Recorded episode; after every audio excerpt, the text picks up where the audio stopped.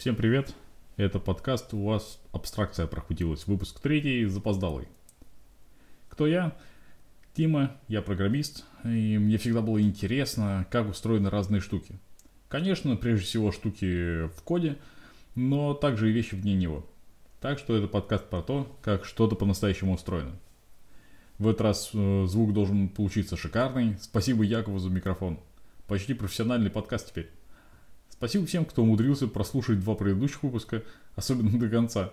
Подписывайтесь, если не подписались. Если когда-нибудь э, новые выпуски будут слушать не только те, кого я лично об этом попросил, можно будет считать, что подкаст своей цели достиг. Абстракция – это концепт, который позволяет не думать, как что-то на самом деле устроено. Просто пользоваться. Прохудилась абстракция тогда, когда нам недостаточно знать про публичный интерфейс, а нужно знать все про детали реализации, чтобы успешно пользоваться данной штукой. Сегодня мы поговорим про числа. Во-первых, давайте определимся, что такое число. Как вы знаете, есть несколько классов чисел. Целые, рациональные, иррациональные. Очевидно, что все числа полезные, все имеют свою область применения. Компьютеры с самого начала создавались прежде всего для научных вычислений, так что с числами там полный порядок. Есть даже языки, которые представляют только один единственный тип – число, который покрывает все эти классы, так что совершенно не обязательно вникать в детали для вычислений. Ну или надо. Иррациональные числа, как и рациональные периодические дроби, вообще говоря, добавляют хлопот. С рациональными числами проблема в том, что э, когда вычисляется конкретное значение, то неминуемо появляется погрешность. И в каких-то случаях это имеет большее значение, чем в других. В школе и университете было достаточно знать, что число π, ну это 3,14, ну или 3.1415, ну или на крайний случай 3.141592. Но это уже фетиш. Для очень точных вычислений, возможно, нужно гораздо больше цифр после запятой.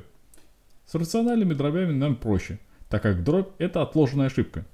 Нам вполне достаточно знать, что в итоге получилось, например, 1 треть. Но что-то вроде 123 257 имеет меньше смысла.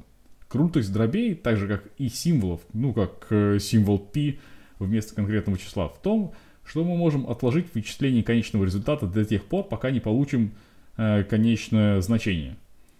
Если в начале нашей формулы был член 1 треть, ну или какой-нибудь там корень из двух, а потом он самоуничтожился другой третью, то в конце результат у вас будет точный, хотя оба члена, вычисленные по отдельности, привнесли бы ошибку. Ну, здорово. А что там у компьютеров? С компьютерами такая ситуация, что все данные надо хранить. Как-то передавать по проводу, кодировать для этого или декодировать. Современные стандарты можно смело назвать одним из чудес света, от розеток до представления данных в памяти. Совершенно нет причины, по которой выбранные решения являются единственно верными. Но именно их универсальное применение – это та магия, благодаря которой все работает так хорошо и эффективно. Компьютеры вообще изначально создавались для научных вычислений. Так что, если в чем-то у них и должно быть хорошо, так это с числами. Все языки программирования, которые стоит принимать всерьез, управляются с числами на раз. Многие из них даже снимают вопрос о размере чисел и позволяют работать с числами любого размера. Многие реализуют библиотеки для работы с дробями. Если вы возьмете математический пакет типа Максима, то он вам еще и уравнения решать будет, не говоря уже о вычислениях. Особенность компьютеров в том, что в них все вычисления происходят в двоичном виде, то даже если вы об этом не знаете. Чтобы говорить дальше, давайте легкий экскурс в системы исчисления проведем. Как известно, мы пользуемся десятичной системой вычислений. Мы привыкли, нам удобно, но как часто бывает, это просто выбор, могло быть и по-другому. Десятичная система означает то, что, для того, чтобы пойти на второй десяток, нам надо досчитать до 10. Чтобы не казалось так глупо, давайте возьмем систему вычислений с базы в 16. Тут, как вы знаете, до второго десятка нужно считать до 15. 0, 1, 2, 3, 4, 5 и так далее, а потом А, Б, С, Д, Е, Ф. В двоичной системе все еще проще. Нужно считать до 2. 0, 1, потом сразу идет 10, потом 11, потом 100 и так далее. Десятки тоже нумеруются в той системе исчисления, что и единицы. Если мы возьмем число 123, то его можно разложить как 3 умножить на 1 плюс 2 умножить на 10 плюс 1 умножить на 10 во второй, то есть на 100. То есть это будет полинов по степеням десятки. В двоичной системе все то же самое, но по степеням двойки. Если хотите узнать значение 101 в двоичной системе, то запишите так. 1 умножить на 2 в нулевой степени, плюс 0 умножить на 2 в первой степени, плюс 1 умножить на 2 во второй степени. И это будет равно 3. Теперь вопрос. Можно ли представить любое число в двоичной системе? Если это целое число, то очевидно да. Ну а что там в дроби? Может ли быть такое, что число, э, конечно представимое в одной системе отчета, станет рациональной дробью в другой? Э, дробная часть числа в любой системе исчисления раскладывается так же, как и целое, только знак экспонента отрицательный. Так, 1 сотая в десятичной системе это что будет? Это будет 0 умножить на 10 минус 1 плюс 1 умножить на 10 минус 2. И с двоичной системой то же самое, только будут степени двойки. Числа вроде 75 сотых представляются в двоичной системе элементарно. Это же будет просто 0.11, э, что равно 1 умножить на 1 вторую плюс 1 умножить на 1 четвертую. Но что если это 1 десятая в десятичной системе? Точного ответа в двоичной системе не будет. Будет что-то вроде 0.0011 в периоде. Ввиду того, что компьютер хранят данные в двоичном виде, то подобные погрешности вылезут. Но это еще не все. Мы же не просто пишем биты. Им нужно придать свою форму. В частности, совсем недурно было бы знать размер записываемых чисел. Просто подумайте, насколько проще работать с данными, когда они занимают строго определенный размер, ну, например, 4 байта или 8. Конечно, есть варианты кодирования чисел, когда они записываются без потери точности. Но текущий формат чисел с плавающей точкой самый экономный, всего 64 бита. 1 бит на знак, 11 бит на экспоненту, 53 бита на мантису. Если вы хотите сохранить число 123, то в экспоненте вы запишете 3, а в мантисе будете представлять число 0.123. Я сейчас не буду объяснять, что значит что, этого полно в интернете, достаточно понимать, что из-за того, что дробная часть записывается через степени двойки, есть полно чисел, которые нельзя сохранить в таком формате без потери точности. И погрешность имеет свойство накапливаться, что просто недопустимо в большом э, количестве реальных ситуаций. Кроме представительности в формате, точность теряется еще и в математических операциях. Попробуйте сложить на 10 миллиардов и 1 миллионную в консоли, например, в Node.js. Результат вас может удивить, так как на выходе будет опять 10 миллиардов.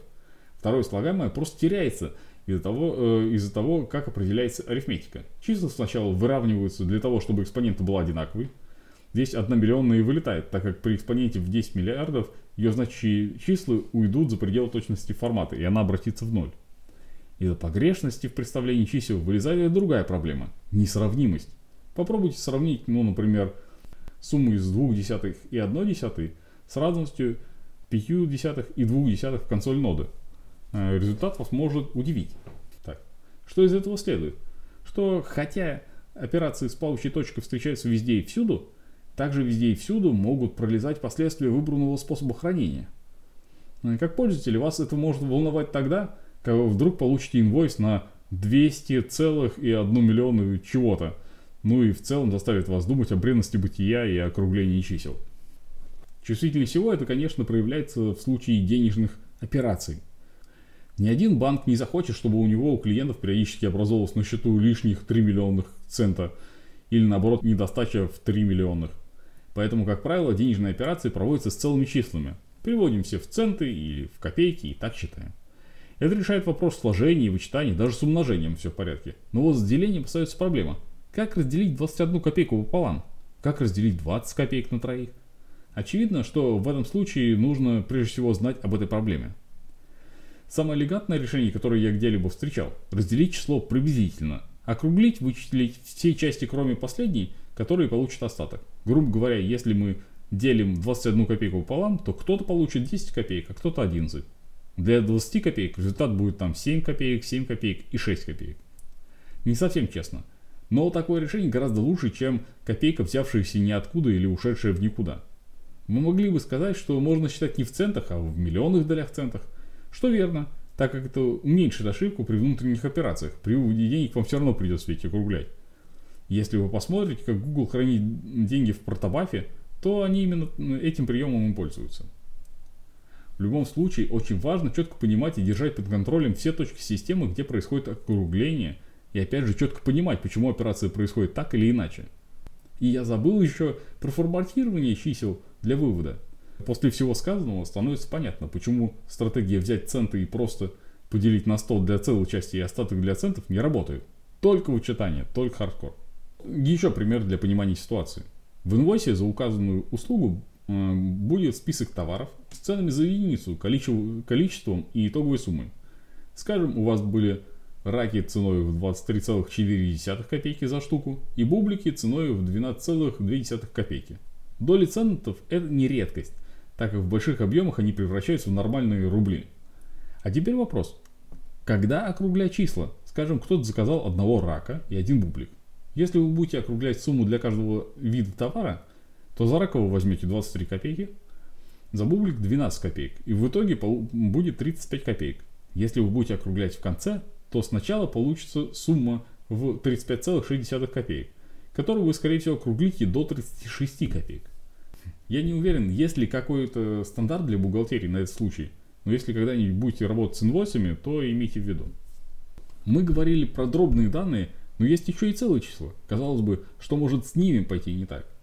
С целыми числами вообще нет проблем при всех операциях, кроме же, опять же, деления, когда надо выяснить, куда девать дробную часть в результате. Как нет и проблем с представлением любых чисел, ну просто сказка. Обычно числа хранятся в системе в размере там 1, 2, 4 или 8 байт. Давайте возьмем 1 байт, так как с остальными все так же. Хранится все в том же двоичном виде. 0, 0, 1, 1, 10, 2 и так далее. По степеням двойки. Максимальное число это 255. То есть надо сложить 2 в нулевой, 2 в первый и так далее до 2 в седьмой. Но это только положительные числа. Для отрицательных чисел придумали использовать самый левый бит для хранения знака. 0 положительные числа, 1 отрицательный. Без этого бита для хранения чисел останется только 7 бит, и в одном байте можно будет хранить только числа от минус 128 до 127, где минус 128 получается из особенностей представления отрицательных чисел. А что может здесь пойти не так? Да много чего. Например, вы решили сделать игру, в которой никогда не будет больше 255 уровней. Потому что одного байта больше, чем достаточно, правильно? Ну, вы так думали. А потом вышло продолжение, в котором вы добавили еще уровней, и еще. А вот вы закончили 255 уровень. Надо идти дальше. Вы прибавляете 1 к 255 и получаете что? Когда все началось, эффективность была приоритетом, поэтому операция определяется так. Добавляем единицу, берем 8 крайних бит и сохраняем значение. В этом случае после сложения вам, вообще говоря, нужно 9 бит, так как 9, в 9 бит ушла единица. Но его нет. Берутся 8 правых бит, которые у вас все нули, и тогда на выходе число 0. Фантастика в том, что это не баг, а фича, и почти все языки вообще ничего не скажут по этому поводу. Спокойно обнулят результаты и позволят вам дальше разбираться с ситуацией. И эта проблема гораздо более распространенная, чем может показаться. Помните, была большая паника из-за проблемы 2000. Типа программисты хранили только две последние цифры года из предположения, что 2000 год слишком далеко и никогда не наступит.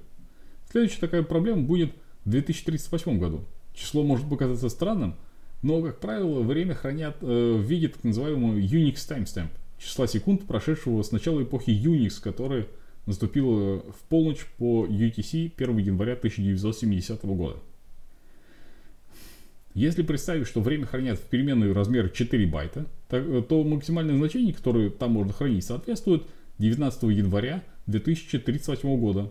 После чего э, временная метка обнулится. Как и с многими подобными проблемами, основной вопрос не в том, э, что что-то точно будет, так как можно просто пойти и починить, а в том, что совершенно непонятно, где конкретно был монет. Эта проблема вездесущая. Кажется, что это и переполнение буфера – это две основные причины всех проблем безопасности, которые встречаются. И всякие no pointer exception, конечно.